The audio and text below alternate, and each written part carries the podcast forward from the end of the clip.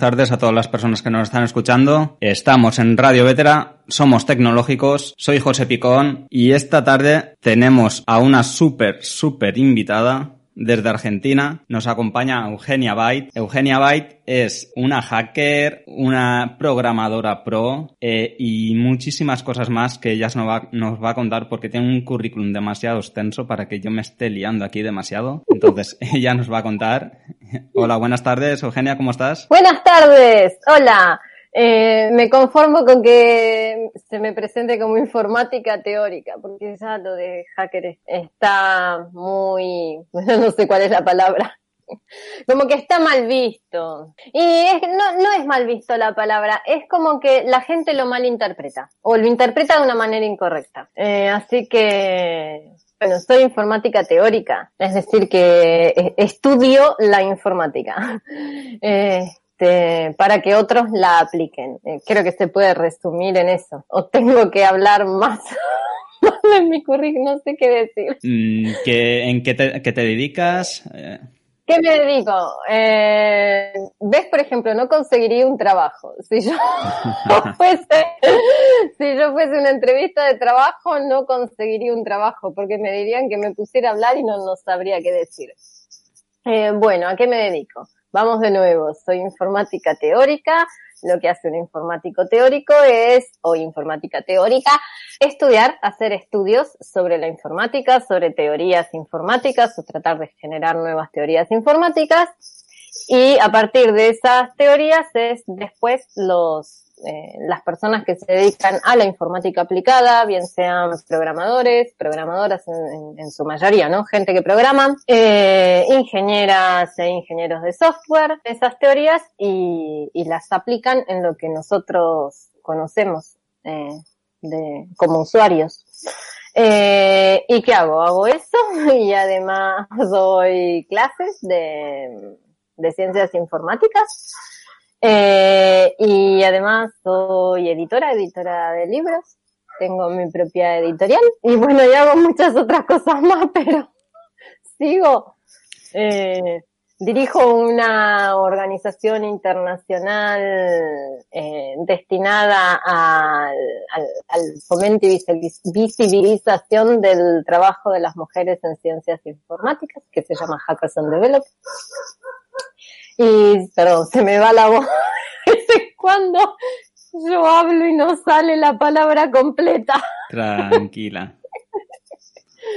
Dije que mi laringe estaba bien, pero empezó a... A fallar. Caer, a fallar. Este, ¿y qué más? ¿Qué más hago? Creo que nada más. Creo que no hago nada más. Dirijo una empresa.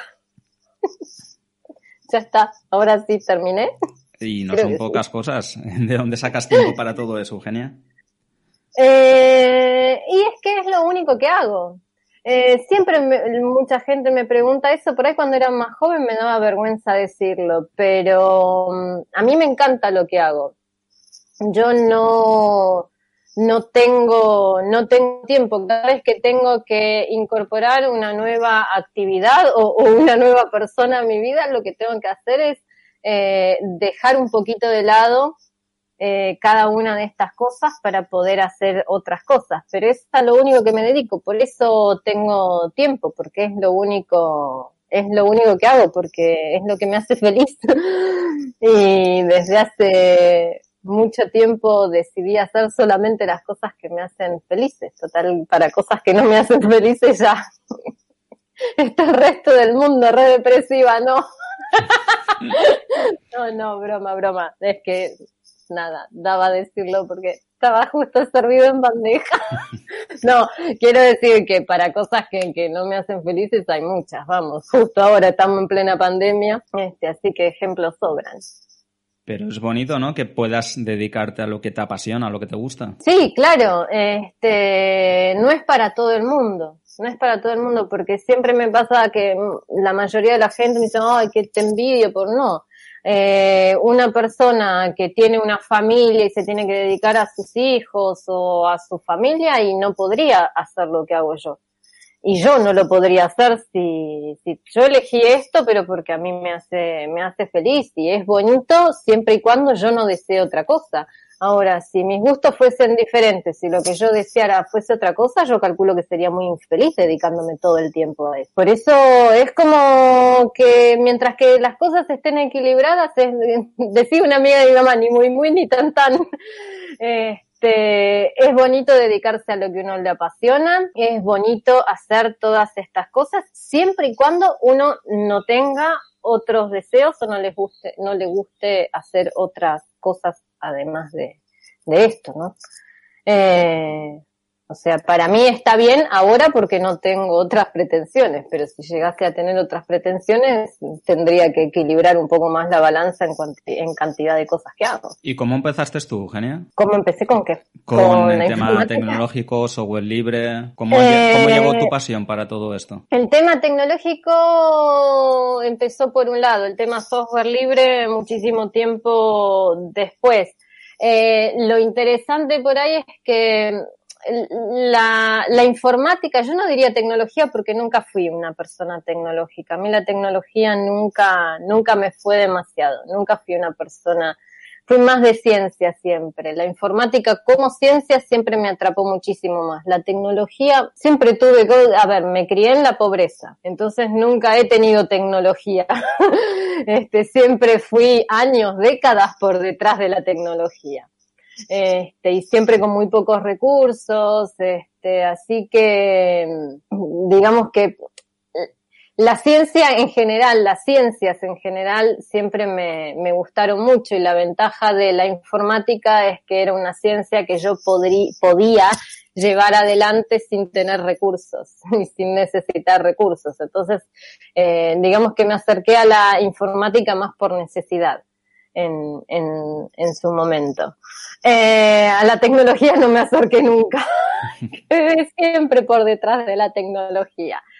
Eh, y lo del software libre, conocí el software libre y la, el término software libre eh, muchísimos años después de haber empezado con, con la informática, pero lo interesante es que es algo que en sí, no sé si está bien decirlo así, pero es como que yo ya lo practicaba o era algo que, digamos, a nivel, para mí el conocimiento era libre.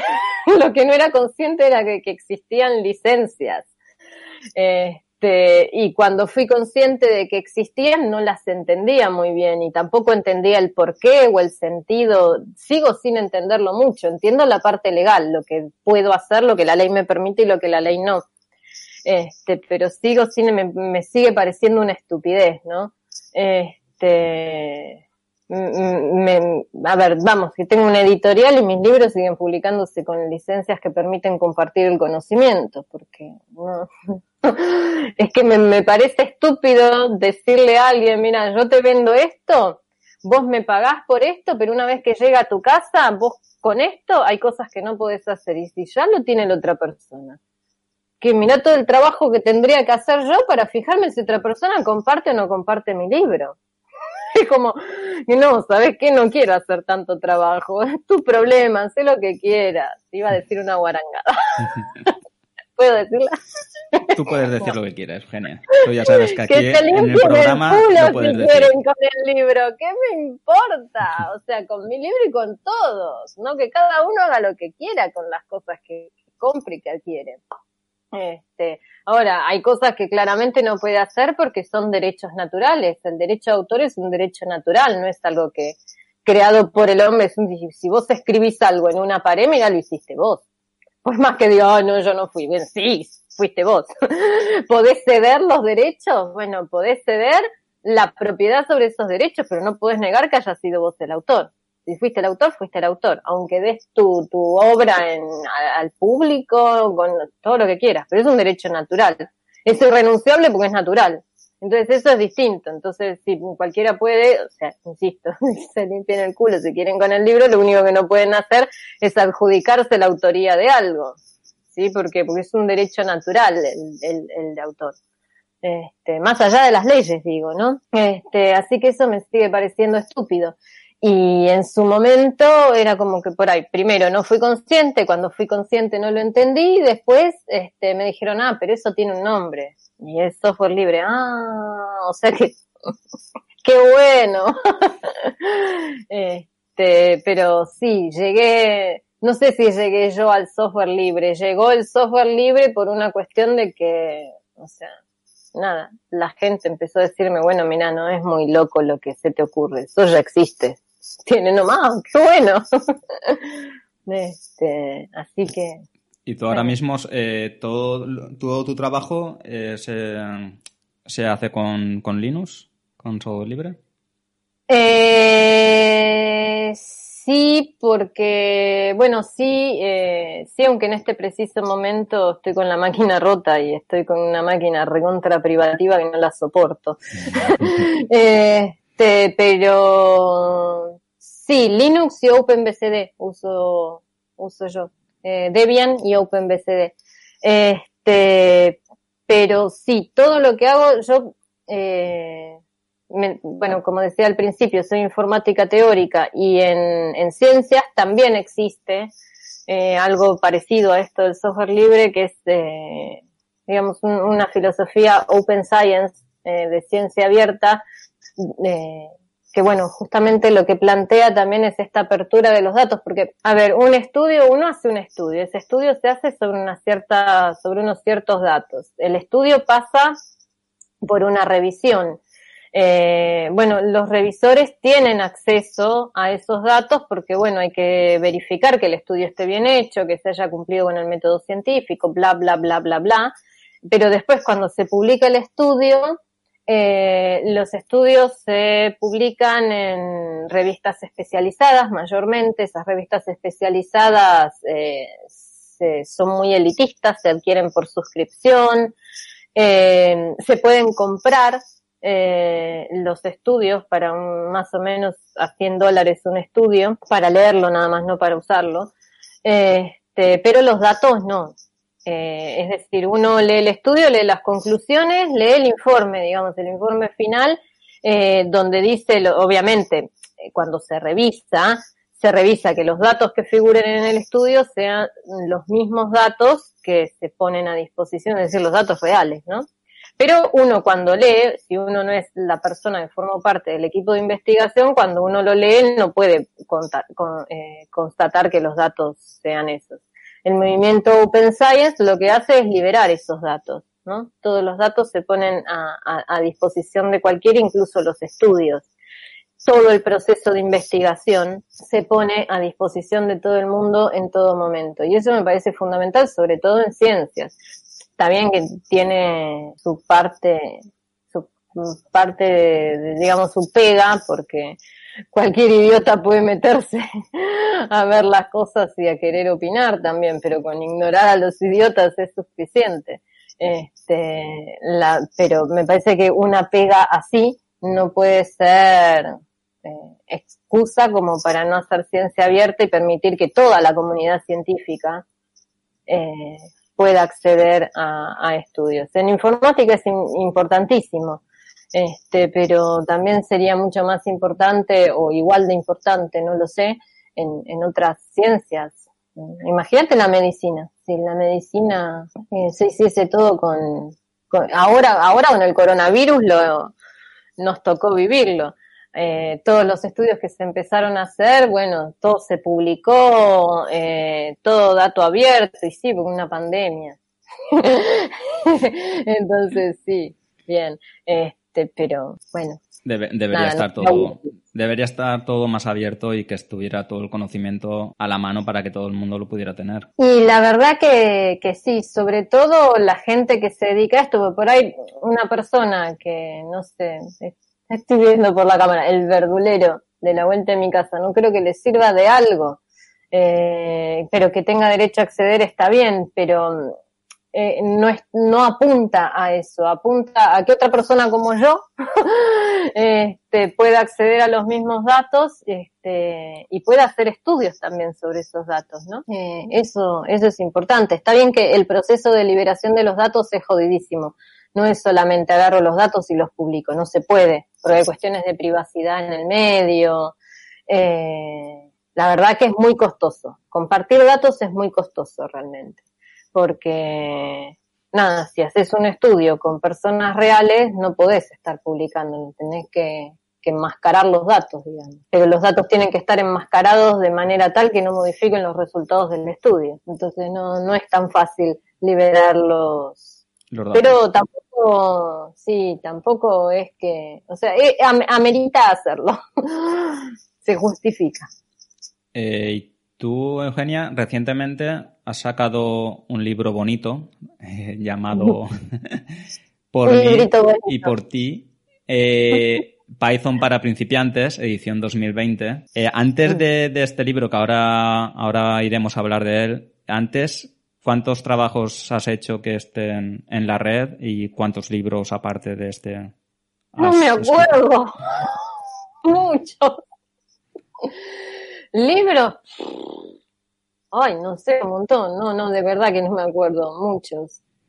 Se me da bien escribir y me resulta fácil. Entonces, siempre he hecho libros o para mis estudiantes o qué sé yo. Nada, publicar libros se me daba, se me daba rápido y fácil. Entonces, nada, han sido bastantes. Algunos por ahí están recontra viejos y, obsoletos, pero muchos. Y volviendo al libro bonito, a Python para principiantes, que lo recomiendo eh, para todo el mundo que, esté ya adentrado un poco en el mundo Python y quiera aprender a programar bien. Eh, es un libro muy ameno que se puede aprender bastante. Eh, háblanos cómo ha sido la travesía, que yo sé que ha sido un poco dura por tu parte que has estado muy pendiente de, tanto la venta como el envío de los libros. Eh, cuéntanos un poco. Eh, la travesía tremenda porque, a ver, ¿puedo contar la historia completa? Sí, sí, sí, claro. Eh, el, Python para principiantes surgió en 2012, ¿sí? La primera versión. Eh, y de ahí hubo cosas que yo fui modificando, pero nunca largué una nueva, una nueva versión hasta ahora, donde surgió esto de decir, bueno, a ver, vamos a hacerlo en serio. Este, y claro, el vamos a hacerlo en serio fue un suplicio al principio, porque, bueno, a ver, yo soy argentina, en Argentina todas lo que tiene que ver con propiedad intelectual y lo que es el, registro en las agencias, en la agencia de ISBN y tal, es completamente diferente. Mi editorial, eh, yo la monté en Reino Unido, ¿sí? Es de Reino Unido. Este, entonces, bueno, nada, tenía que averiguar bien cómo eran esas cosas. Es mucho más simple que en Argentina, pero cambiar la mentalidad para entender cómo funcionan las cosas fue muy difícil. Y al estar acá, eh, yo acá en Argentina me encargo yo misma de distribuir los libros. este, pero claro, en Reino Unido y, cómo iba a ser. Este, entonces fue encontrar distribuidor y bueno, fue realmente complicado. Este, entonces, eh, nada, bueno, ahora está, por un lado, este, digamos, el libro se vende a través de la editorial, pero la editorial no lo puede distribuir directamente eh, porque sale muy caro. Entonces, hay un distribuidor que es eh, Lulu, que se encarga de la distribución de, del libro, pero siempre a través de intermedio nuestro, de la editorial. Eh, entonces, eh, vamos, que yo estoy recontra pendiente porque no, mi mentalidad de comerciante no es una mentalidad de comerciante. Entonces, eh, para mí, mis lectores y mis lectoras son mis lectores y mis lectoras. Entonces es como que estoy muy, muy pendiente de, bueno, a ver, se ha enviado el libro, ¿lo recibieron, no lo recibieron? Eh, vamos, que me acuerdo hasta el nombre, por ahí no, no les respondo un mail porque no puedo estar en todo, pero después yo leo, le veo las órdenes de compra, veo los mails que se han recibido, los que se han respondido, todo, y vamos, que hasta los nombres me acuerdo de la gente. Este, y después el suplicio fue esos mismos libros distribuirlos acá en Argentina. terrible, porque los mandé a una imprenta acá, me los imprimieron feitos, las tapas, las portadas salieron horribles, este, y, claro, acá las cosas se manejan de una manera muy extraña, muy diferente, entonces cuando eh, la gente de la imprenta me contacta para ver si estaba todo bien con los libros, le digo, no, mira, las tapas están horribles, están todas marcadas, le mandé la foto, todo, me dijeron, bueno, los vamos a cambiar. Y yo dije, uy, qué bien, qué raro en Argentina que eso suceda. Y podés creer que para cambiarme los libros, para mandarme nueva, para hacer una nueva tirada de libros, me pedían que yo les devolviera estos. Pero, pero ¿cómo voy a hacer eso? Estos son libros, es material protegido por leyes de propiedad intelectual. Yo no puedo mandarte los libros. Los libros son propiedad intelectual de la editorial, esto no es como un folleto. si imprimiste un folleto sobre, no sé, vendo bollitos y no, no te puedo mandar los libros, los libros se tienen que quedar en la editorial. Este, y claro, no, entonces no, si no me devuelven los libros, no te, puedo imprimir libros nuevos. Bueno, y prácticamente los vendía al, precio que me salió fortuna imprimirlos acá, eh, prácticamente los vendía al precio de costo, este, y me los traje de Estados Unidos. Agarré y me traje los libros de Estados Unidos, que no lo vendo a precio de costo, pero casi, este, pero como para poder distribuir los libros acá en Argentina y acá en Argentina me lo hago yo. Este, así que sí, es un, todo una odisea. Pero ha sido, yo creo que ha sido un éxito de, de libro, ¿no? Por lo que yo he visto en Twitter, la gente que está pidiendo el libro, pues no sé la cantidad de libros que has, que has vendido, pero yo creo que ha sido un éxito. Sí, yo primero pensé en Argentina, fue muy loco, porque cuando yo hice la primera tirada de libros acá en Argentina, y menos mal porque salió mal, dije, bueno, voy a imprimir 10 nada más, porque total, no sabes cuánto tiempo tardo en vender 10 libros. Este, claro, bueno, como estaban a precio de costo, los vendía, a la hora no quedaban más libros. Pero dije, bueno, es porque estaban a precio de costo. Entonces quise, cuando me traje de Estados Unidos, me traje 15 libros. Pero digo, bueno, me traigo 5 más por la duda. Los puse a la venta y a las dos horas no había más libros.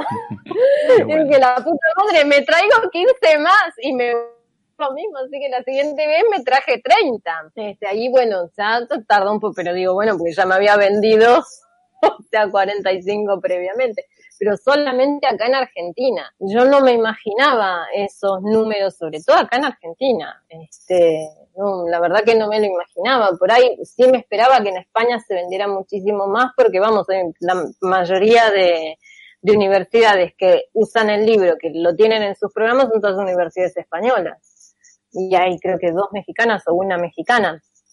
Este, pero después acá en Argentina, que yo sepa, no hay universidades que, que, lo usen o en otros, en otros países. Este, pero bueno, en España sí me podía imaginar, pero, y sí, la verdad que se vendió muchísimo. Y yo siempre pensé que se iba a vender más la versión electrónica.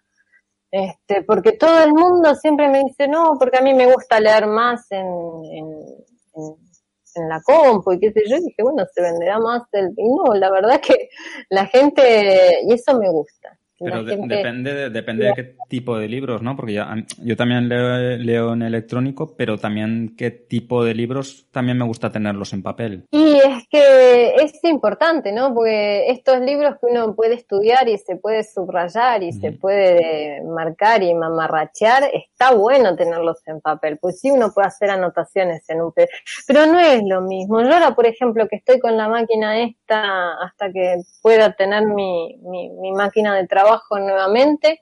¿Sabes cuántas veces se me cuelga el, el, el, programa leyendo en PDF y haciendo marcas y poniendo notas y subrayando, haciendo lo mismo que hago en papel? Se me cuelga y tengo una, es una máquina, no la quiero nombrar para no hacerle publicidad gratuita, a no ser que los de la manzanita me paguen. Pero es una máquina, es un maquinón, ¿eh? es una flor de máquina.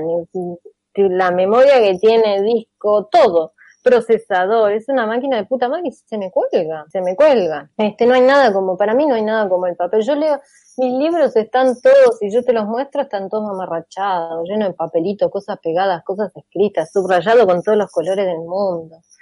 Este, eso no lo podés hacer electrónicamente. No, eso es más complicado. No, no, no, no. Además, que cuando uno estudia también, eh, está el, la perspectiva general que te da un libro en papel. Eh, eso de pasar las páginas rápido, así vos por ahí enseguida podés ver un color que en tu cerebro asocia con algo que hizo previamente, eso es fantástico, para el aprendizaje es fantástico. Este, yo también me estudio, estudio de libros, ¿eh? este, no solamente los escribo. Este, y para mí eso es una novela, por ahí sí te la leo de, de PDF. Te, te vas con el con el ebook reader al baño. hasta que se te duermen las piernas, ¿no? claro, hasta que se duerme ahí, bueno, cambias lo pones arriba del bidet, acá usamos bidet, ¿eh? ¿ves la ventaja del bidet? Puedes poner el ebook arriba. Este, sí, pero el libro en papel, pero bueno, nada, esto que a mí me sorprendió muchísimo, la verdad que, que se vendió, no pensé, la verdad que no, además lo dije, bueno, ¿cuánto se venderá? Porque, claro, yo pedía asesoramiento y todo para saber cómo hacer las cosas, pues montarte una empresa en Reino Unido, una empresa en serio en Reino Unido, no trabajar, digamos, como autoempleado, sino montarte una empresa en serio en Reino Unido es un desafío. Pero no es tan complicado, yo creo, ¿no? No, pero uno que tenés que tener en cuenta es que soy sudaca. yo vengo de Sudamérica, estoy en Sudamérica, acá las cosas se hacen muy distintas, las cosas son muy distintas, entonces puede, el hecho de que sea más simple, que los trámites sean más simples, no significa que sea más simple hacerlo. ¿Por qué? Porque es un cambio de mentalidad muy grande.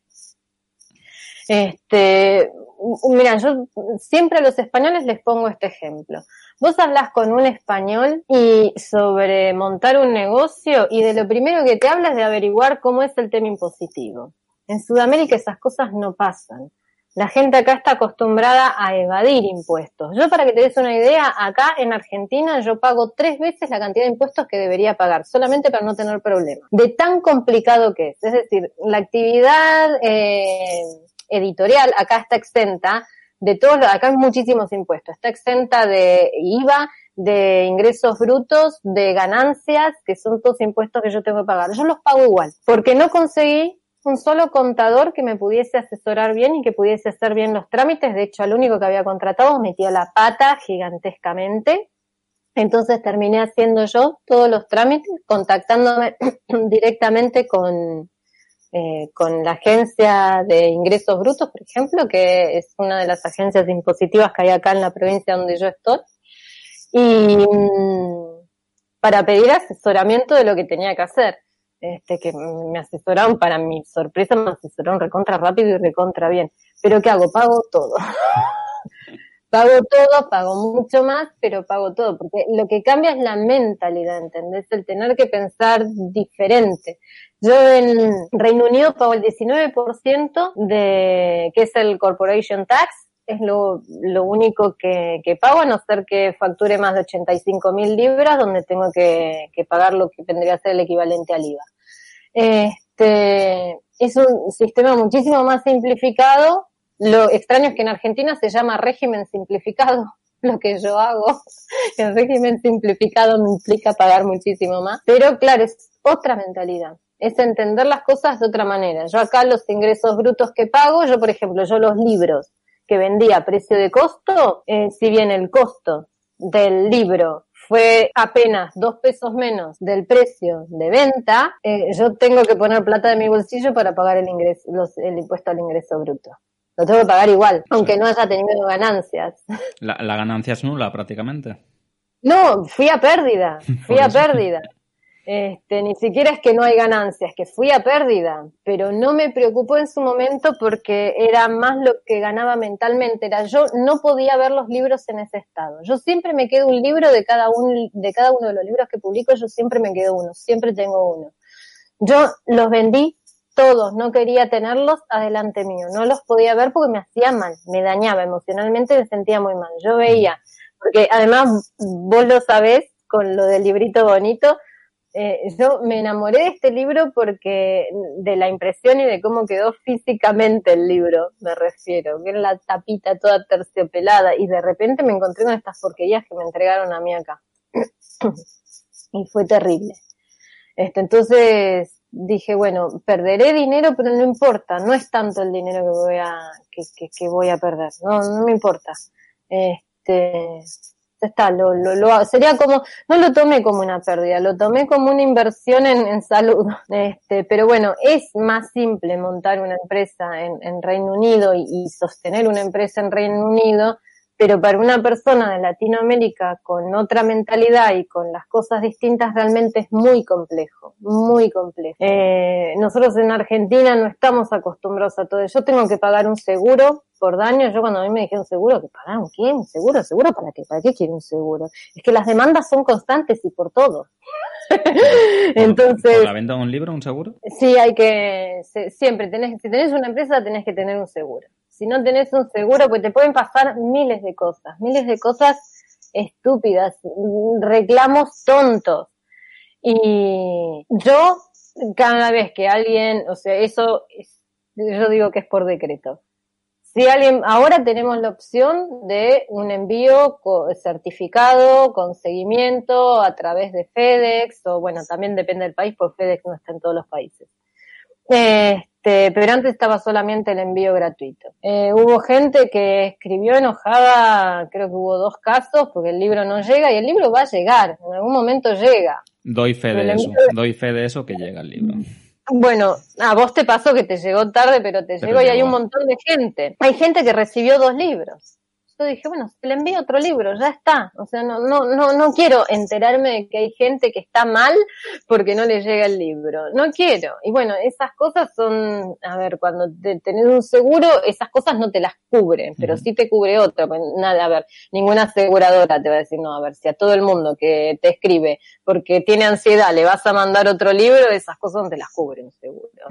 ¿Entendés? Pero bueno, yo tengo mi propio seguro, ¿entendés? Para esas cosas y digo, bueno envía de nuevo. Este, y sí, ese tipo de, de, de, cosas, digamos, pueden derivar en un, en, en, un reclamo el día de mañana. Este, entonces, sí, tenés que tener un seguro, algo que te cubra eso, porque encima, eh, digamos, Reino Unido, Estados Unidos, no son países donde el reclamo del usuario pasa desapercibido. El usuario y el cliente siempre tienen la razón y siempre van a salir ganando, cosa que a mí me parece perfecto. Este, por eso yo en, todo lo, que tiene que, ver con, las ventas, no sé, a mí no me, lo hago acá en Argentina, eh, también. Yo en Argentina, si acá anular una compra en Argentina y vos compraste algo, las leyes pueden decir mucho, pero después lo que hacen las empresas, a mí no me importa. Yo a todo el mundo, no me pasó hasta ahora, pero a todo el mundo siempre le digo, pueden anular la compra cuando reciben el libro no les gustó, mándenmelo, no me lo manden, la nula la compra, la compra devuelvo la plata. ya está, problema resuelto. Eh, confío en que la gente no, no tiene mala leche como para decirte, mira, el libro es una mierda y si el libro les encanta. ¿Entendés? Te puede llegar a pasar y te puede llegar a pasar, pero bueno, si me fundo haciendo eso, ¿será que no habrá valido la pena? Nada. Es mi, mi política, ¿no? Este, es decir, si la gente llegase a ser tan mala leche de mentirte y decirte, mira, esto es una mierda, cuando no les resulta una mierda y vos te terminas fundiendo por eso, bueno, tampoco valía la pena tener ese negocio entonces. ¿No? No, pero es que tú haces, se, nota que cuando escribes eh, tus libros lo haces con el cariño, con la vocación que tienes con tu trabajo. Y eso, eh, cuando yo vi el libro, eh, yo sabía, tenía la intuición, ¿no? De que iba a ser un éxito de, ventas dentro de, del mundo eh, informático y universitario y fuera de, ese mundo también. Personas como yo, que somos autodidactas, que queremos dar un paso más en el aprendizaje. mira, yo la verdad que no me lo imaginé. La persona de contraté una empresa para que me asesorara bien en todo, qué sé yo, claro, cuando me dieron las estadísticas de lo que se suponía que iba a vender, yo dije, claro, esto es pelotudo, porque están en Reino Unido y creen que las cosas son de una determinada manera. Este, pero claro, después de que los libros empezaron a vender, un día hablando con esta chica me dijo, bueno, vos porque tenés que empezar a creer un poco más en tus propios productos. pero para mí no era una cosa de creer o no creer, pero realmente no, no me lo podía, no, sé, no me lo podía imaginar, pero mucha gente me, me, me, hizo comentarios así de este estilo de decirme, ay no, porque yo cuando lo vi dije, uh, esto seguro que se vende un montón. No sé cómo hicieron para pensarlo, a no se me ocurrió. No sé, pensé en un lenguaje de programación, no, no, no me imaginé que un lenguaje de programación le iba a importar tanto a la gente. Entiendo que, a ver, el libro está bueno porque no es un libro más. Yo justamente busqué, siempre intenté ser, no sé si es que intenté ser, siempre me han salido cosas originales por el hecho de que no hago algo cuando ya hay algo que me sirve. Entonces, si hago algo es porque no hay nada, no encontré nada que me sirviese. Entonces, eso deriva en un trabajo original. No es que yo me proponga hacer un trabajo original, es que no hago algo si ya está hecho. Este, y sí, tiene esa cosa, que vos no te vas a encontrar un libro de Python, hay libros que son gigantes, con 500, 700 páginas, 1000 páginas de un libro. Yo jamás me compro un libro técnico si tiene tantas páginas. Pues si tiene tantas páginas, es señal de que no es bueno. Porque es, mi, mi, mi política sobre los libros técnicos. Eh, yo creo que en la capacidad de simplificación de las cosas, está lo bueno o mal autor que puede ser una persona. Si en un libro necesitas darme 700 ejemplos para que yo entienda lo que me estás explicando, es que no me lo estás explicando bien. Es decir, con que me des una explicación simple y un ejemplo, yo tendría que ser capaz de poder entenderlo. Si no soy capaz de poder entenderlo, es que la explicación está mal o la explicación es ambigua.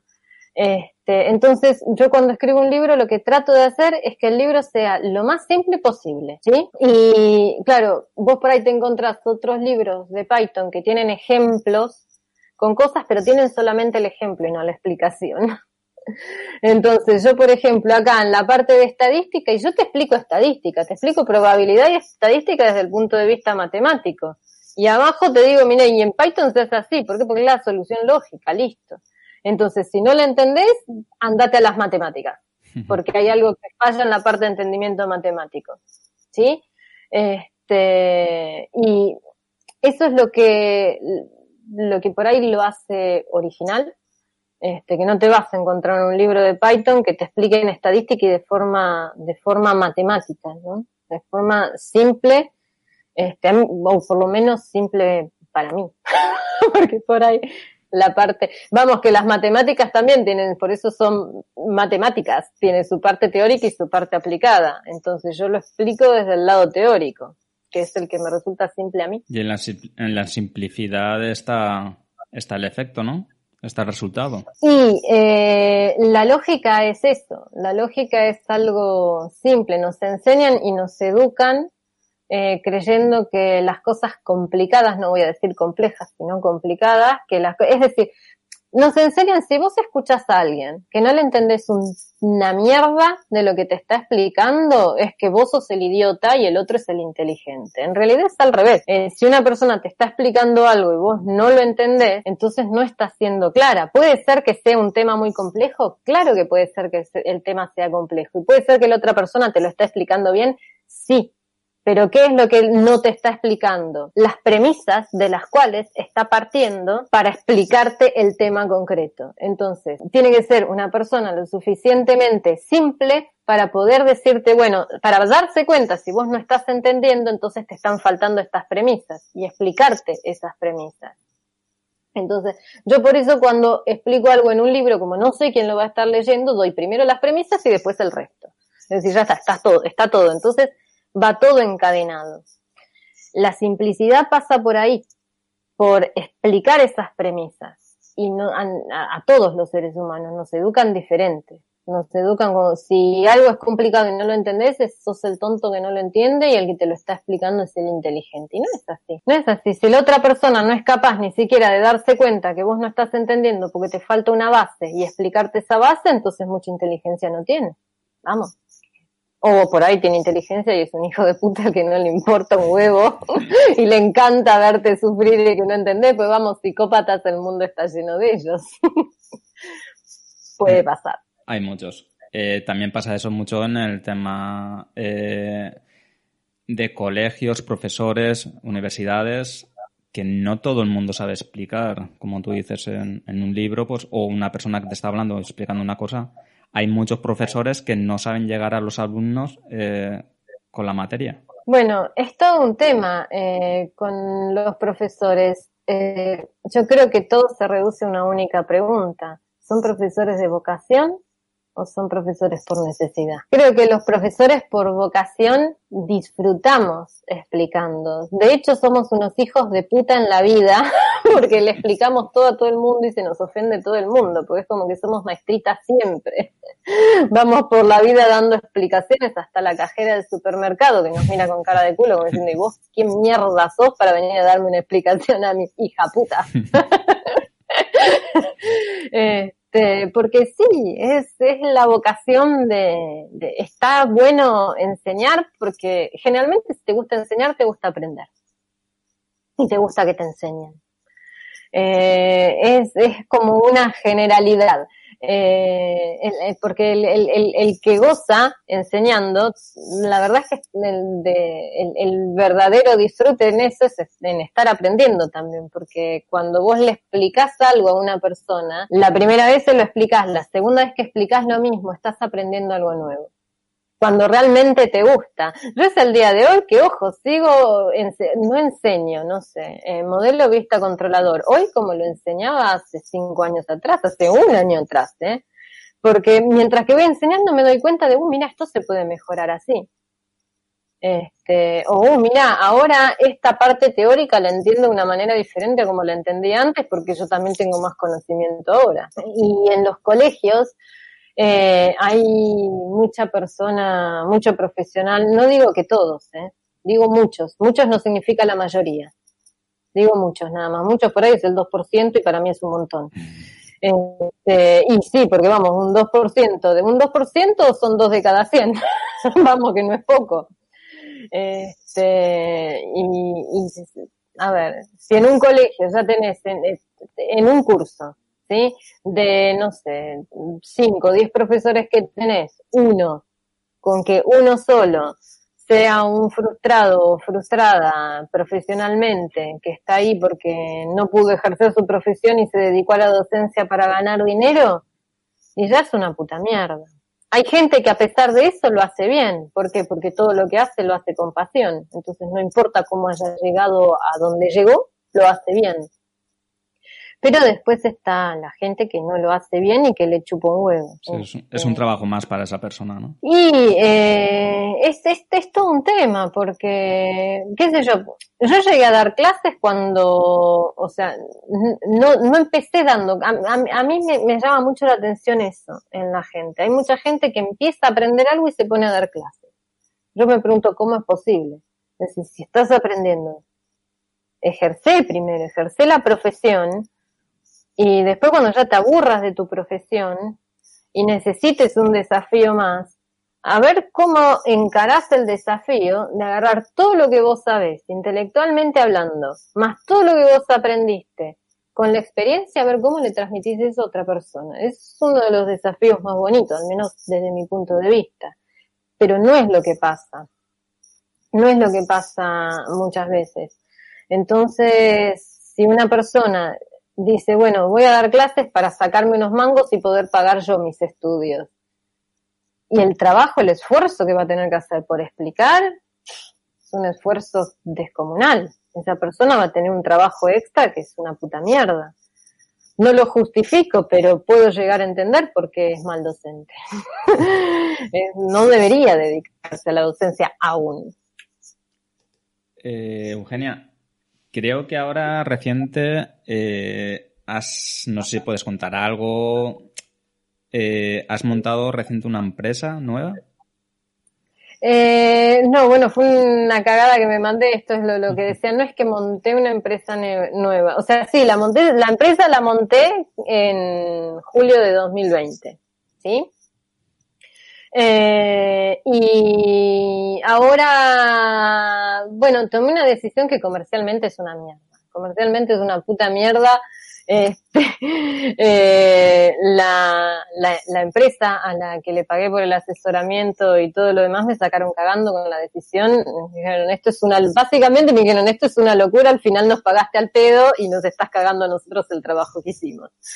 Pero sí, tomé una decisión con el corazón y no con la cabeza. Dije, se va toda la mierda, lo voy a hacer. Este, lo que hice fue cambiarle el nombre.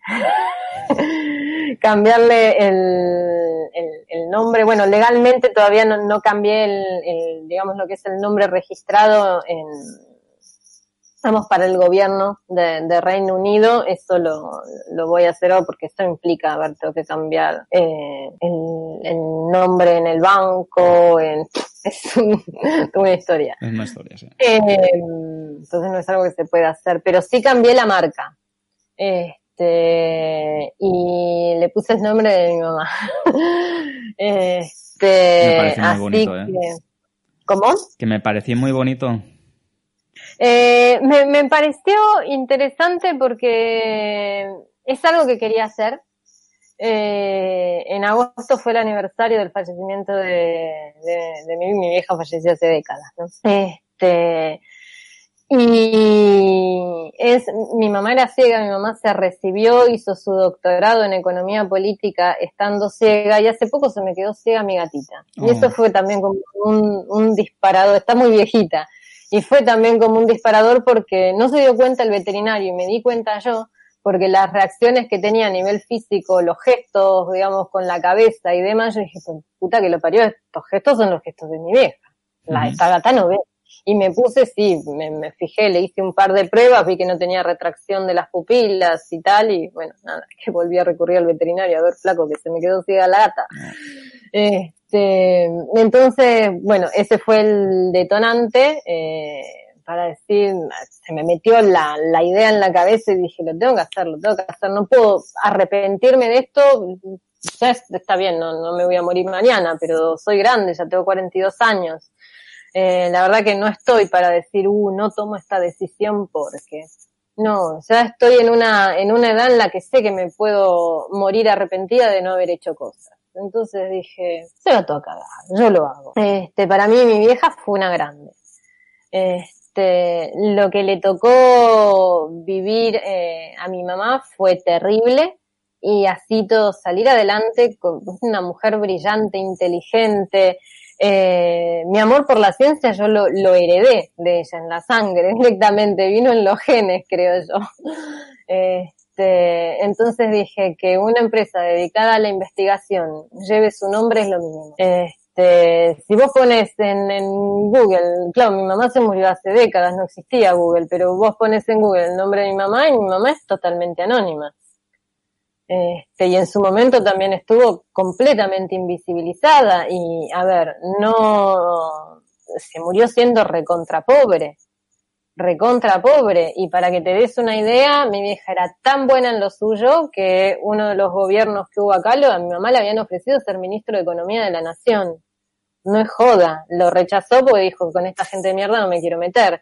Pero encima esa cosa, ¿entendés? De ser recontra honrada, recontra honesta, este, que vamos, haber rechazado a un mafioso como el que rechazó no era moco de pavo. Eh, este, pero sí, el trabajo que hizo mi vieja fue un trabajo magnífico. Este, y, y, claro, y yo dije, ahora, a los 42 años, lo miro como diciendo, vale, yo no salgo, no voy por la vida diciendo mi mamá hizo esto, mi mamá hizo lo otro, ¿por qué no hago eso? Y es esta invisibilización heredada de como, no, no hables de esto, porque, ¿y por qué no? Si mi vieja era una grande, mi vieja era una grande. O sea, no me voy a avergonzar de que mi vieja haya sido una grande. O sea, se va a cagar todo, me da lo mismo. Este, así que por eso terminé, terminé poniendo el nombre de mi mamá a mi empresa. Este, hubiese querido ponerle el nombre de pila nada más, porque me gustaba mucho cómo quedaba Elida Research Center, pero eh, no quise tener problemas con marcas registradas o algo de eso, y dije, bueno, no, me encajo el apellido por las dudas, porque sí, también eso, también eso, dije que, bueno, esas cosas son cosas a tener en cuenta en Reino Unido, por ahí acá en Argentina no son tan importantes, pero en Reino Unido es todo un problema, y dije, no, vamos, un nombre y apellido que si hay, si hay un tema o marcas registradas, lo único que hago es sacarle el espacio entre Elida y Byte y me quedé Elida Byte todo junto y sigo manteniendo el nombre de mi vieja como marca. Este, así que bueno, así fue la cosa. Sí, sé que comercialmente es una decisión de mierda, pues vamos, montó la empresa en julio y ahora que estamos, en, bueno, ahora diciembre, se me da por cambiarle el nombre. Bueno, no es lo mejor que podría haber hecho, porque vamos, que ahora tengo que cambiar, el libro salió con la marca anterior y ahora tengo que cambiar pues ahora, compramos el nuevo libro y ya está con la nueva marca. No hace falta. No. hace falta. Lo único que cambia es la portada, ¿no? Que le, cambio el, nombre y cambia el sello editorial, porque el sello editorial pasó a, hacer, ya no tenía sentido que conservara parte de la marca anterior. Este, pero me parece que lo tenía que hacer y punto. O sea, sé que por ahí suena medio como, oh, ¿y esto qué? Bueno, nada. Cuando vengas a, cuando vengas a España a la firma de libros, pues miraremos a ver a comprar el cuando vaya a, cuando vas a, España a firmar libros y vaya por Valencia, no eh. O sea, tienen que, ¿por, qué no vienen mis fans acá? no tengo fans, no tengo fans, pero la puta madre. ¿No tienes club de fans en la Argentina? No, no tengo fans en la puerta, mirá. ¿Dónde están los fans? Ay, no, yo no, fuera de joda, vos sabes que hablando de, fans, no, no tengo fans, en serio, hablando en serio, nada de fans.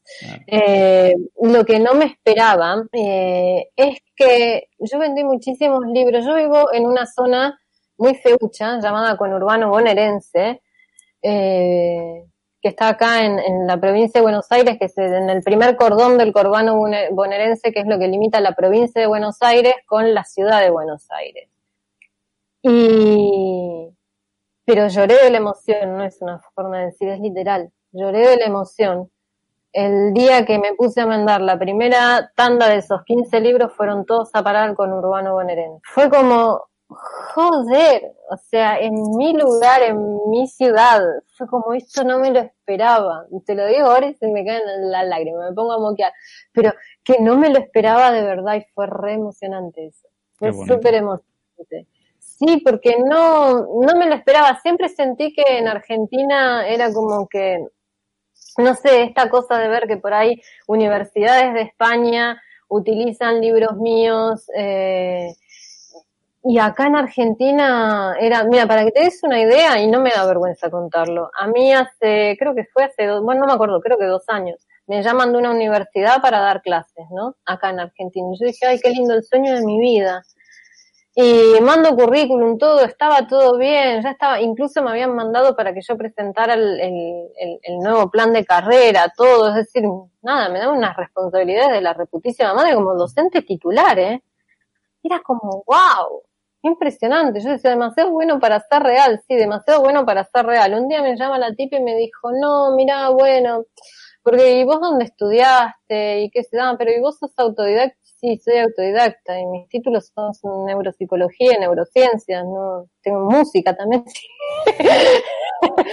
Pero informática ahora me estoy sacando, debo admitirlo. Ahora me estoy sacando, lo estoy haciendo en una universidad americana y tengo que presentar mi tesis de, grado para sacarme el, título. Estoy haciendo un el bachillerato, bachillerato en, en ciencias, en ciencias informáticas, de ciencias en ciencias informáticas. Este, ah, bueno, no, pero entonces nosotros no, porque el prestigio de la universidad, bueno, ¿y para qué me llamaste hija de una gran puta? me hiciste ilusionar, me hiciste cambiar todos mis horarios, me hiciste hacer todo para después venir y menospreciarme así, o sea, no me llames directamente, que soy feliz sin saber que no me llaman porque no tengo un título de grado en informática. Sí, porque de verdad, vamos. Este, he hecho posgrados, que eso es muy loco. He hecho posgrados, yo tengo un, hice un máster en, en, pero no los máster de un año, un máster de verdad eh, no voy a decir en qué porque me da vergüenza. De hecho, bueno, obviamente el título a mí no me podrían dar, no me puedo hacer llamar magíster en tal cosa que estudié de informática. Ah, lo de, me da una vergüenza, es malísimo. Este, fue por eso nunca lo pongo en ningún, en ningún currículum. No, no lo voy a hacer. es que me da vergüenza, no, no, es que me da vergüenza.